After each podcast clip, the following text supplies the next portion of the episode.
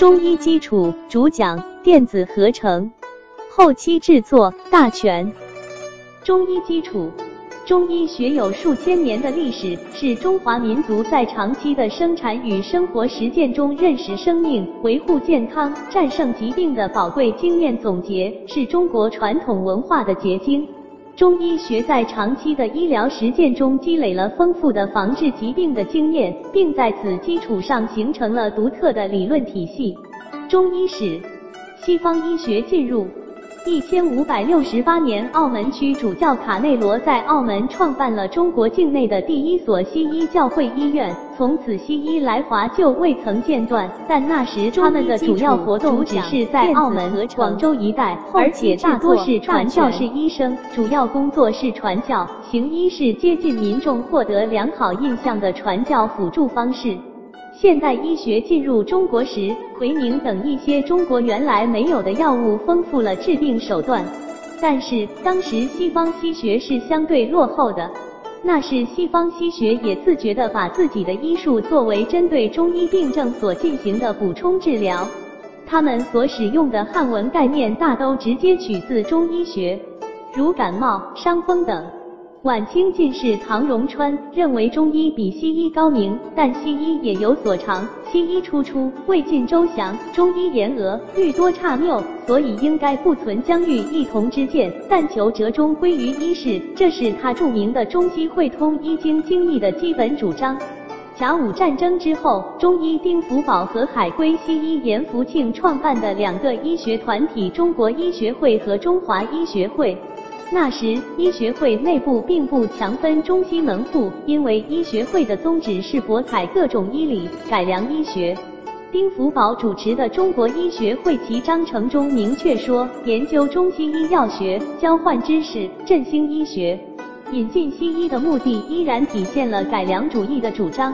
也就是中学为体，西学为用。医学的冲击。辛亥革命后，再次重新制定政策。一九一二年，北洋政府在新颁布的学制及各类学校条例中，只提倡医学专门学校，这针对的只是西医，因为只有西医有专科学校，而中医是师徒传习的。因为条例中完全没有涉及中医，各地中医以为是可忍，孰不可忍。扬州中西医学研究会创始人袁桂生首先公开批评北洋政府的医学教育政策，并指责清末民初两次制定学制都以日本体制为蓝本。日本早在明治维新就已推行废除中医的政策，不列中医的意图无非是效法日本。这就是近代医史上的教育系统漏列中医案。此后，废除中医与捍卫中医的问题一直存在至今。可见，现代医学冲击中医行为开始于政治家的治国方略，在此背后是西医学不断吸收现代科学成果，逐步发展成为现代医学科学。中西医结合，新中国成立后，毛泽东主席提出中西医结合的指示，这从表面上看依然是政治下的医学发展。背后的原因是，中医学在现代医学的不断冲击下，并没有真正失去市场。中医学对众多疾病的治疗效果，成为其存在的疗效基础。中医学完整的体系符合中国人的思维模式，这成为中医学存在的文化基础，或者说，因为中医文化的存在，如今的中西医结合，更主要的是表现在临床上中西医技术的同时独立使用。因此，聂文涛先生认为，这更多的是技术层面的结合，还未实现理论上的结合。中医现代化，改革开放以来，中医界众多科技工作者都在尝试用现代科学来理解中医学。中国工程院、中国科学院的院士们为此进行了长期的努力，影响了一代学者。比如上个世纪末、本世纪初，一九九六年，清华学界对中医气本质、经络实质、阴阳、五行、藏象、中医哲学观等都有了新的全面、整体、创造性的认识和解说。如邓禹等发现的气是流动着的信息、能量、物质三元多元的混合统一体。分形分为的经络解剖结构，数理阴阳。中医分形集，分形阴阳集。阴阳集的分形分为数。五行分形集，五行集的分为数。分形脏象五系统：气心系统、肝系统、脾系统、肺系统、肾系统。中医三个哲学观，新提出的第三哲学观相似观、分形论等。中医学方向，在当代，一些学者认为中医已经跟不上了时代先进科技的发展，老药罐子煎药还在使用，中医四诊法的诊断还拿不出确凿的科学实验依据。随着科学进步和人们思维观念的不断更新，中医是否科学，中医究竟是否有效，受到了严重的质疑。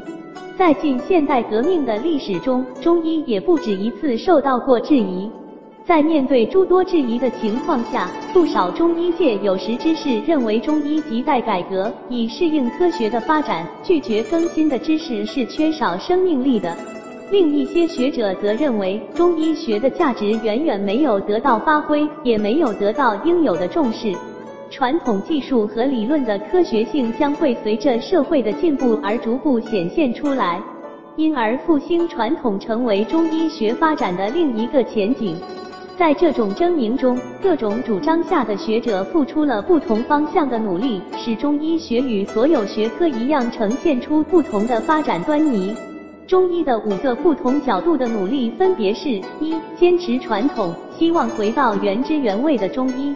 二、坚决辩证施治，一切辩证施治，走新中国学院派的道路；三、走中西医相结合道路。四、中医现代化，用现代医学来理解和解释中医，甚至解释经络。五、现代中医学，用中医方法分析各种医学资料，努力解除疾病。所有的学科都在分化，这是一个总的趋势，中医也不能例外。不要追求特定不变的形式，而追求解决问题，也许更好一些。五篇网上文章可以直接查询：一、何足道先生书，就发老尚书致朱镕基总理；二、邓铁涛在谈辩证论治；三、中西医结合是中医现代化之路；四、是什么因素阻碍了中医药理论的现代化和国际化？五、现代中医学主张。五个方向的倡导者，中医现代化曾经是卫生部努力倡导的方向，容纳了当今众多院士。中西医结合方向真正的代表人物是中西医结合学会会长陈可给院士，复古主义的代表人物是何足道、贾谦等。坚持辩证施治的学院中医最初方向代表人物是邓铁涛，现代中医学代表人物是聂文涛等，现代中医基础理论创始人邓禹等。发扬传统，吐故纳新，中西结合，面向当代，成为中医学发展的态势，成为全世界关注中医学的依据。古代中医编辑：中国历史上有神农尝百草，一日而遇七十毒的传说，反映了古代劳动人民在与自然和疾病做斗争的过程中发现药物、积累经验的艰苦过程，也是中药起源于生产劳动的真实写照。早在夏商周时期，约公元前二十二世纪末前二百五十六年，中国就已出现药酒及汤液。西周约公元前十一世纪前七百七十一年的《诗经》是中国现存文献中最早记载有药物的书籍。现存最早的中医理论典籍《内经》提出了寒者热之，热者寒之，五味所入，五脏苦郁补泻等学说，为中药基本理论奠定了基础。现存最早的药学专著《神农本草经》是秦汉时期，公元前二二幺公元二百二十年，众多医学家搜集总结了先秦以来丰富药学资料而成书的。本书载药三百六十五种，至今尚为临床所习用。它的问世标志着中药学的初步确立。在三千多年前的殷商甲骨文中，中国已经有关于医疗卫生以及十多种疾病的记载。周代已经使用望、闻、问、切等诊病方法和药物、针灸、手术等治疗方法。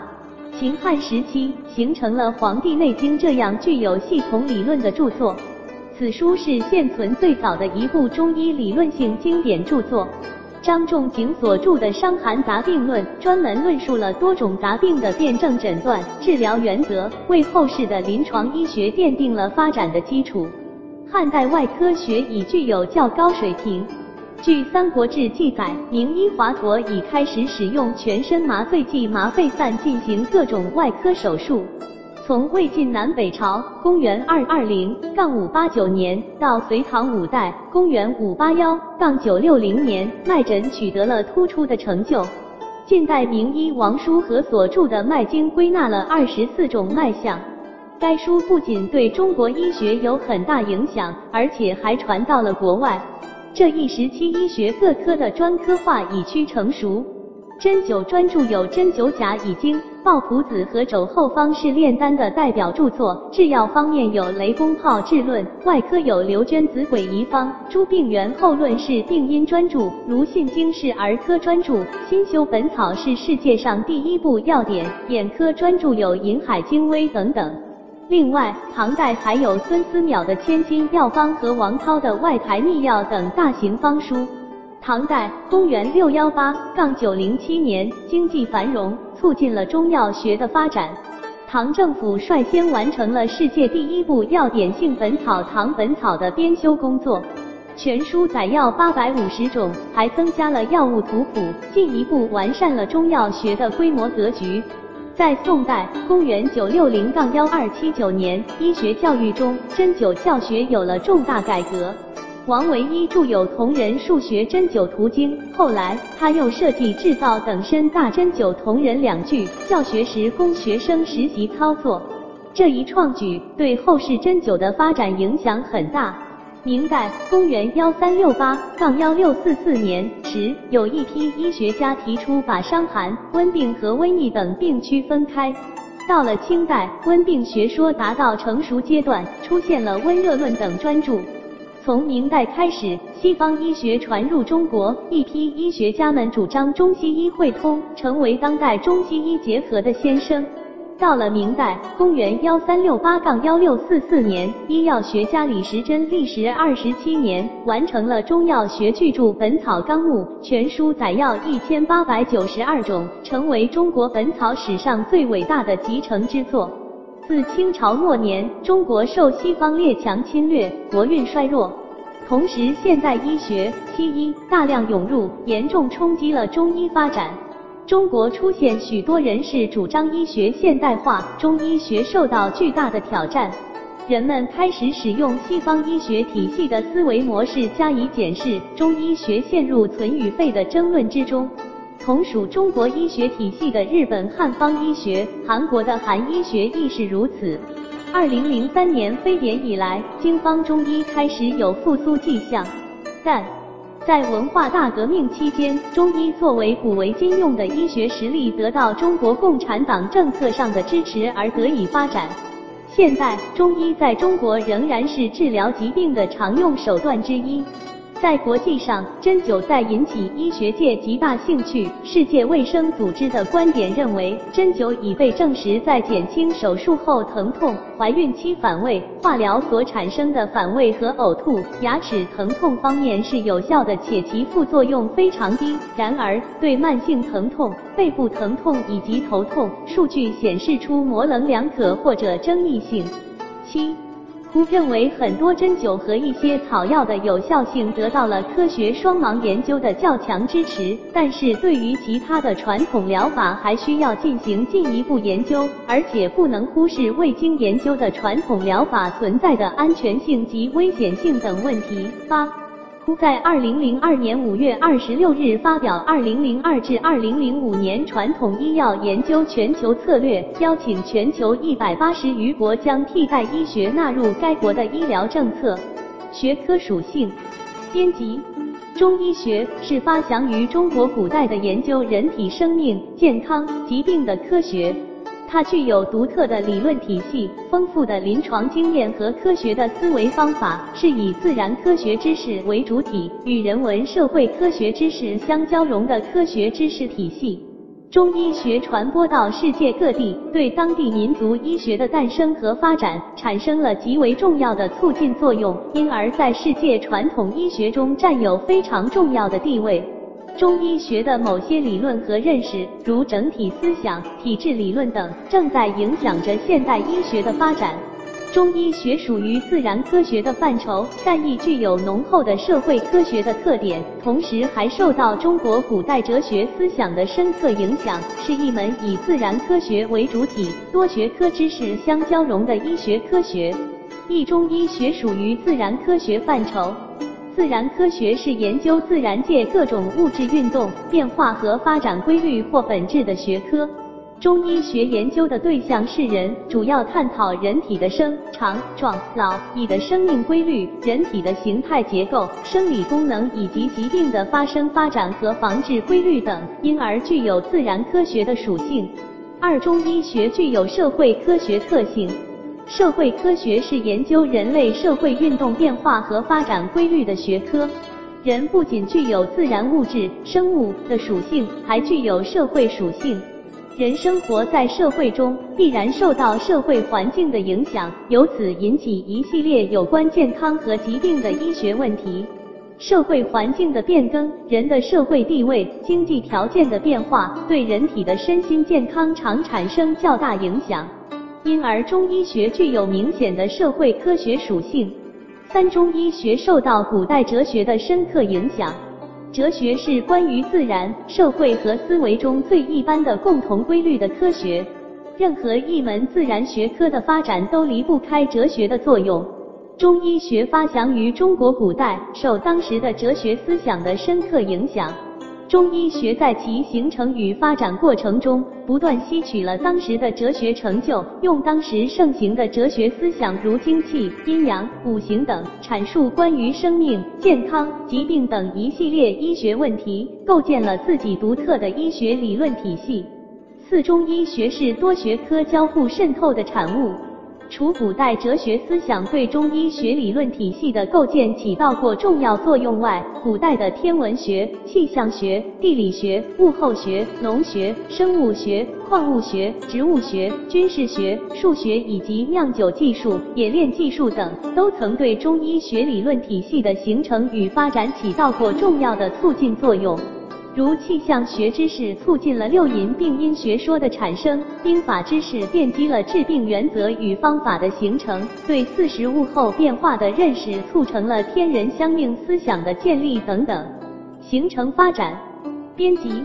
中医学理论体系是包括理、法、方、药在内的整体，是关于中医学的基本概念、基本原理和基该方法的科学知识体系。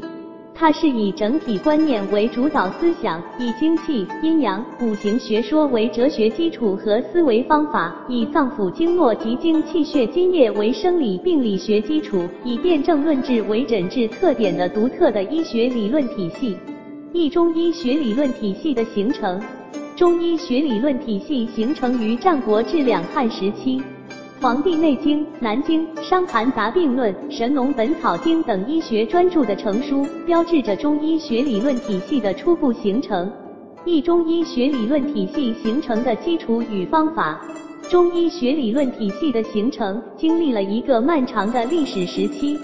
战国以降，社会的急剧变革和学术的百家争鸣，为医学理论体系的形成创造了有利的社会文化氛围。此时，古代医家也加速了对人体自身奥秘及人与自然关系的探讨，力图将医学的经验上升为理论。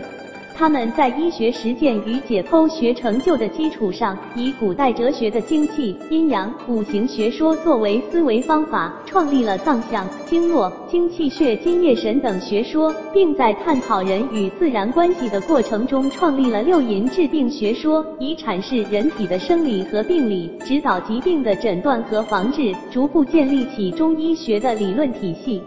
有利的社会文化背景，战国时期是中国社会大变革的时期。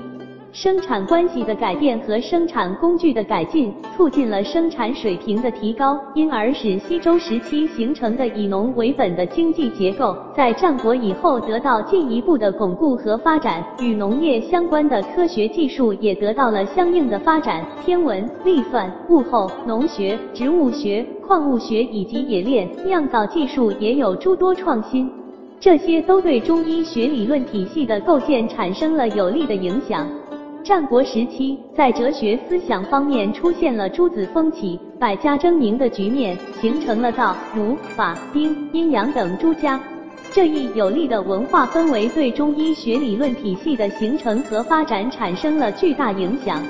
其中，道家关于世界本源与生命起始的探讨，对中医学的生命理论有着深刻的影响；儒家提倡的自强不息、厚德载物的进取精神和道德观念，对医生的修身及医德的形成有较大影响；兵家的用兵之道，对中医学治疗原则和方法的建立具有一定影响。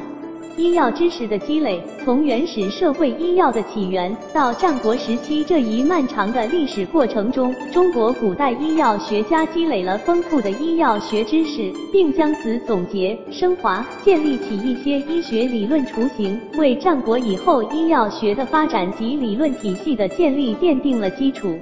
殷商时期，药物已相当丰富，不但发明了九级汤液，而且在医疗实践中应用了治病的毒药。西周时期，人们对疾病的认识比较深刻，并能为疾病确立专门的病名。春秋时期，治疗技术更有所扩展，如《左传》记载，秦国名医医缓曾说：“攻之不可，达之不及，药不治焉。”说明当时攻、灸疗、达、针刺、药药物治疗已是医生常用的治疗方法。专业医生的出现，为医学理论的初步形成创造了极为有利的条件。如《左传》记载，秦国名医医和给晋侯诊病时提出六气病原说，用以解释疾病发生的原因，以勾画出中医病因病机理论的雏形。此时可谓医学理论的萌芽阶段。哲学基础编辑：现代中医有三个哲学观：相似分型观。精气学说、阴阳学说和五行学说是中国古代有关世界本源和发展变化的宇宙观和方法论，是对中医学理论体系的形成和发展最有影响的古代哲学思想，也是中医学的重要思维方法。中医学理论体系约形成于战国至秦汉时期。在诸子风起、百家争鸣的时代，中国古代哲学思想得到长足的发展。代表文化进步和科学发展的精气学说、阴阳学说、五行学说，不仅盛行于天文、地理、政治、兵法、农业、历法等多个领域，而且也渗透到医学领域，对医学理论体系的形成产生深刻的影响。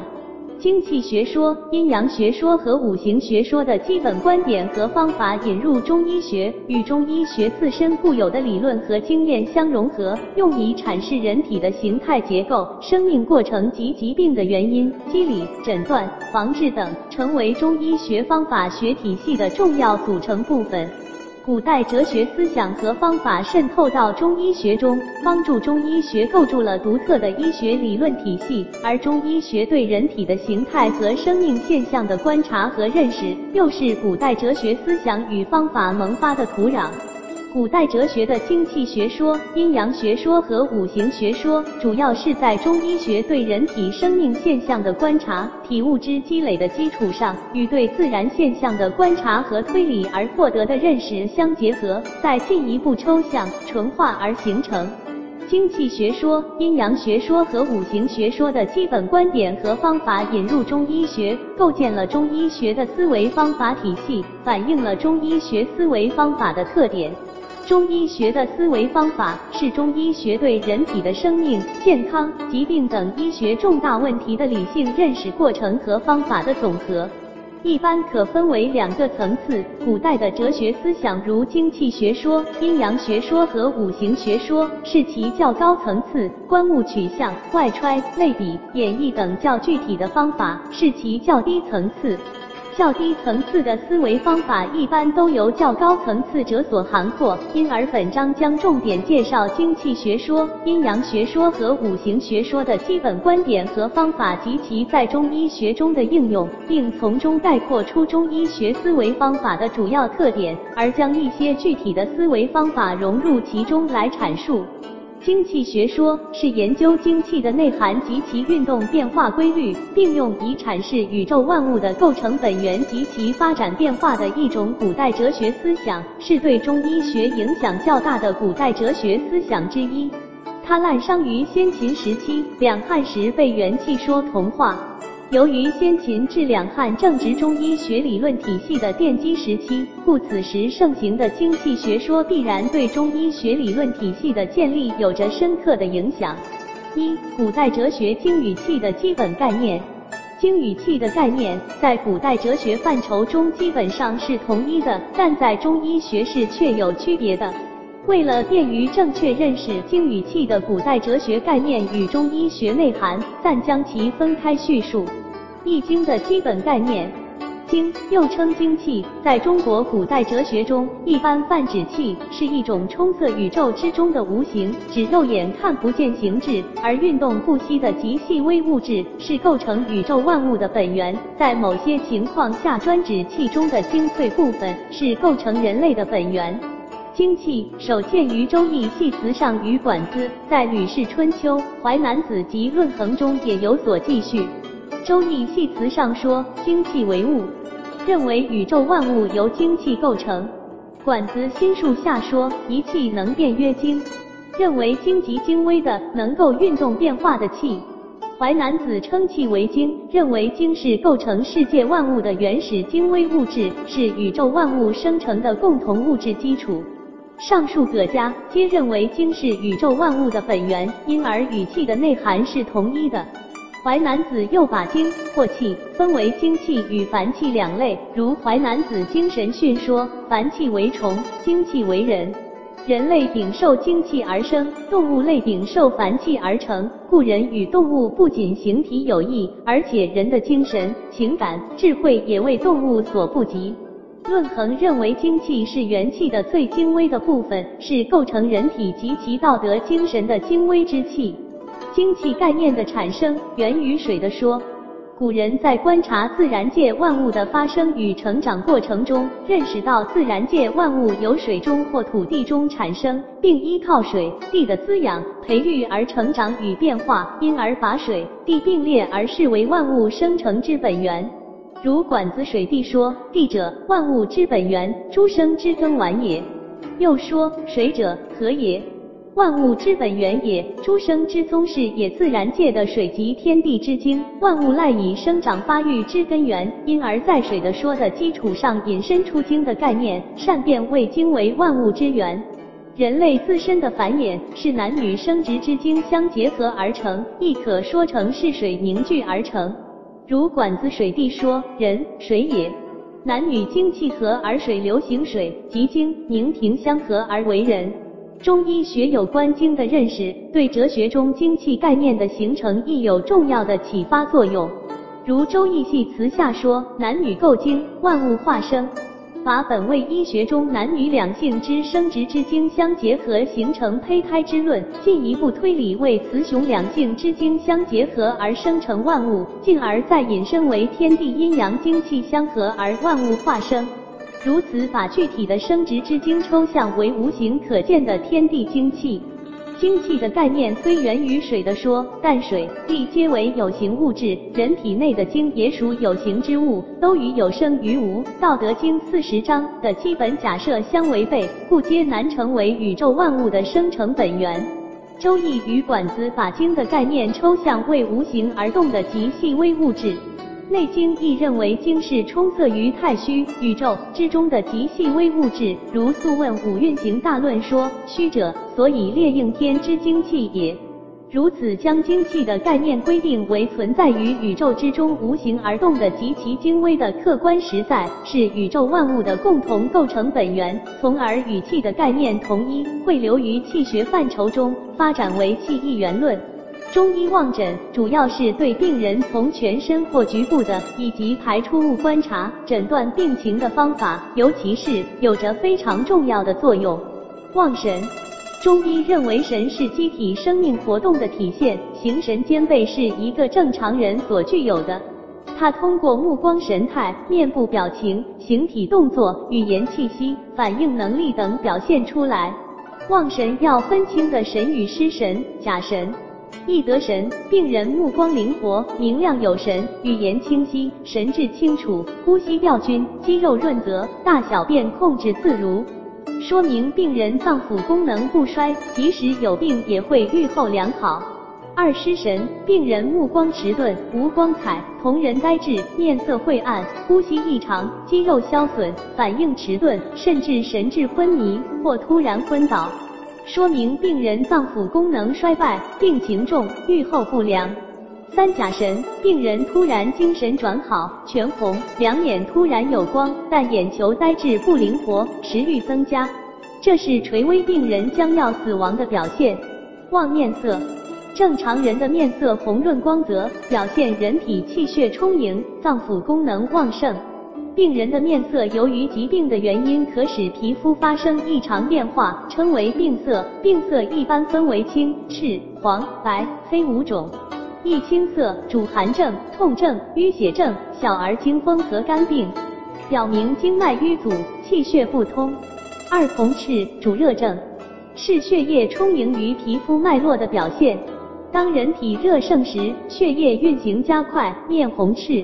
满面通红者属实热症。慢性病中出现两全嫩红，常有低热，自己感觉发热，则属虚热症。久病病人面色苍白时红时消，属真寒假热危重症。三黄色主湿症、虚症，面色淡黄无光，则是脾胃气虚、气血不足所致。面色黄如橘皮，眼白发黄为湿症。面色黄而消瘦者，多见于胃病虚热；黄而色淡者，属胃病虚寒。四白色主虚寒症、血虚症。虚寒症面色白而浮肿，血虚症面白而消瘦，这是由于气血不足，不能养容机体的表现。面色突然苍白，出汗量多，四肢冷是阳气虚脱或失血过多的急症。面部白斑或白点常见于肠道寄生虫的病人。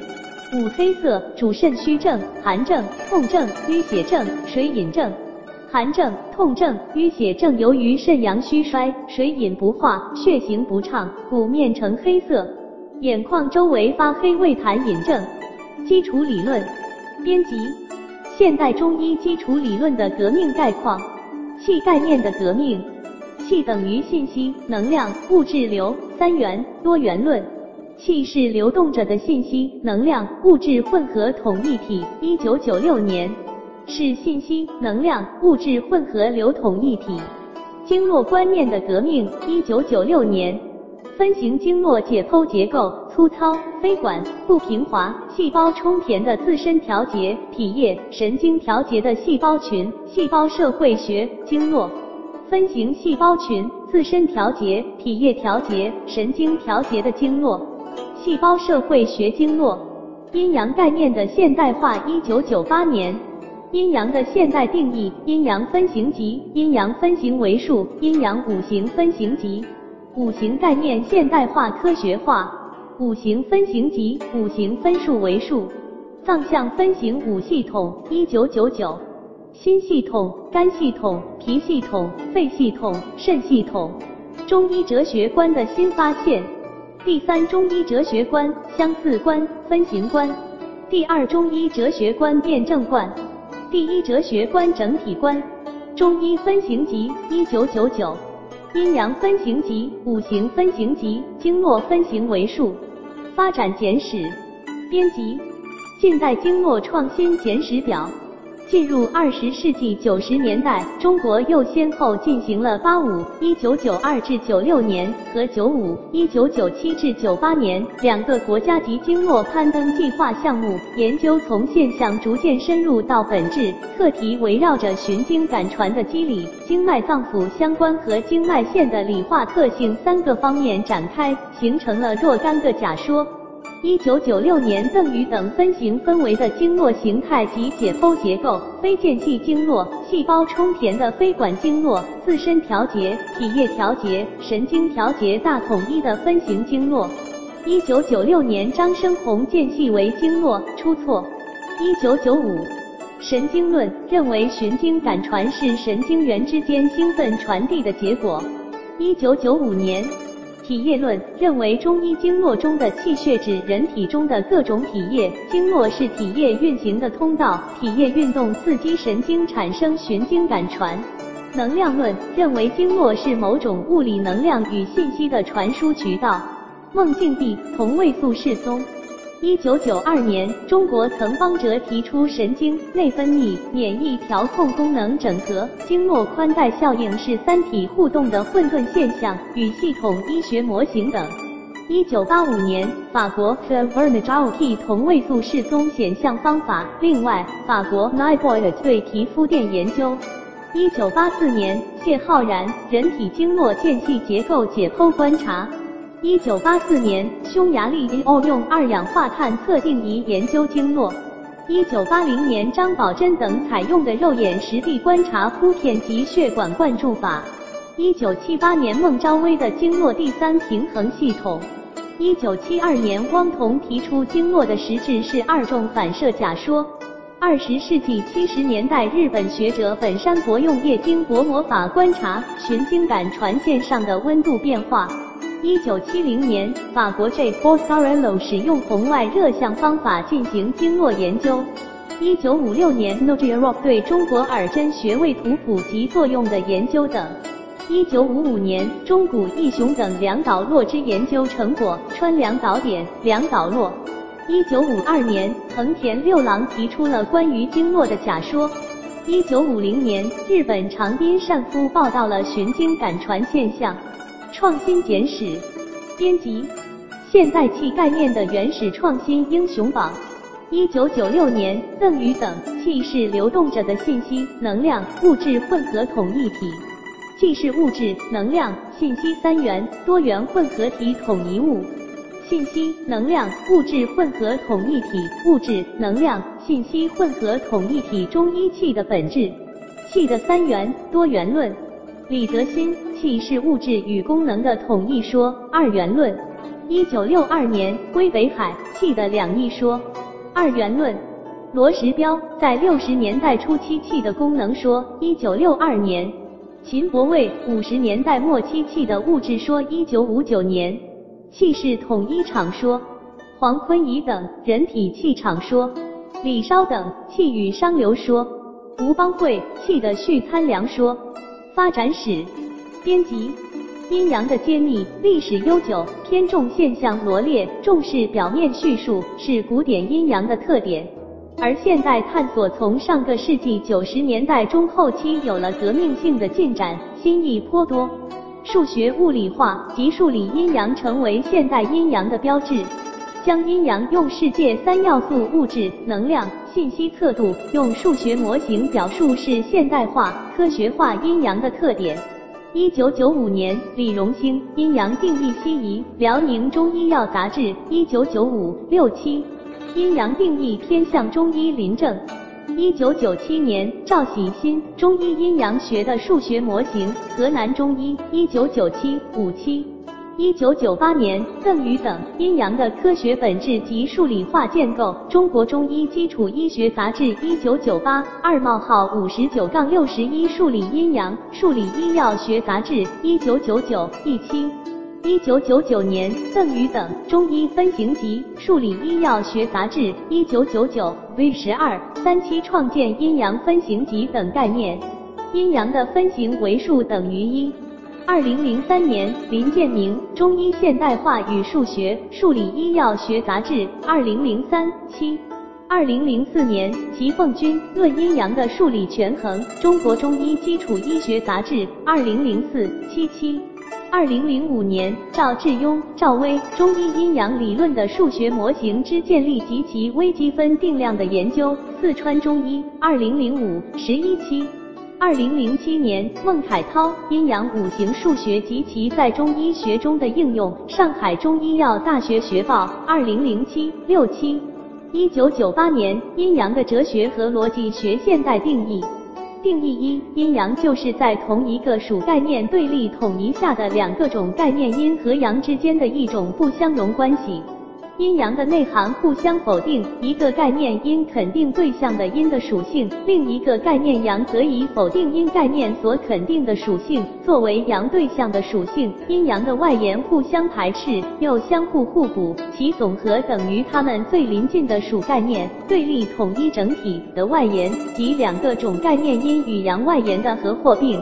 阴阳的定量测量，用状态函数 U 指标来描述该性态或状态可用物质、能量、信息整体描述。U 等于 E，E 是运动学或动力学指标能量、表情符号、眨眼笑，是系统混乱度、有序度指标，与熵密切相关。近代简史，编辑。引子：一九八零年，雷顺群《系统论与藏象学说》一，辽宁中医杂志，一九八零。一九八三年，续《系统论与藏象学说》二，辽宁中医杂志，一九八三。序幕：一九九四年，肖烈刚试论藏象学说中的五脏系统特性。J，陕西中医，一九九四十五二百一十一杠二百一十三。侧重强调藏象学说中五脏系统器官的有整体性、联系性、有序性、自主性，做了较为系统的阐述，说明了藏象学说中的五脏系统思想，其本质与现代系统论是一致的，然又有其特点。革命，藏象五系统：心系系统、肝系系统、肺系系统、脾系系统、肾系系统，分型藏象五系统。一九九九年，邓禹等藏象分型五系统的新英译。J. 中国中西医结合杂志，一九九九年零九期分型藏象五系统：心系统、肝系统、肺系统、脾系统、肾系统。藏象五系统超脱出心肝脾肺肾五脏腑五器官的传统局限性认识。邓禹等一九九九年中医分型集，数理医药学杂志，一九九九拓展。二零零二年，中医基础理论体系现代研究基础与临床，广州中医药大学邓中岩主编，邓铁涛主审。藏象心系统、肝系统、肺系统、脑系统等。二零零五年，赵喜新主神明论河北北方学院学报医学版，二零零五年六月二卷三期。主讲：电子合成后期制作大全。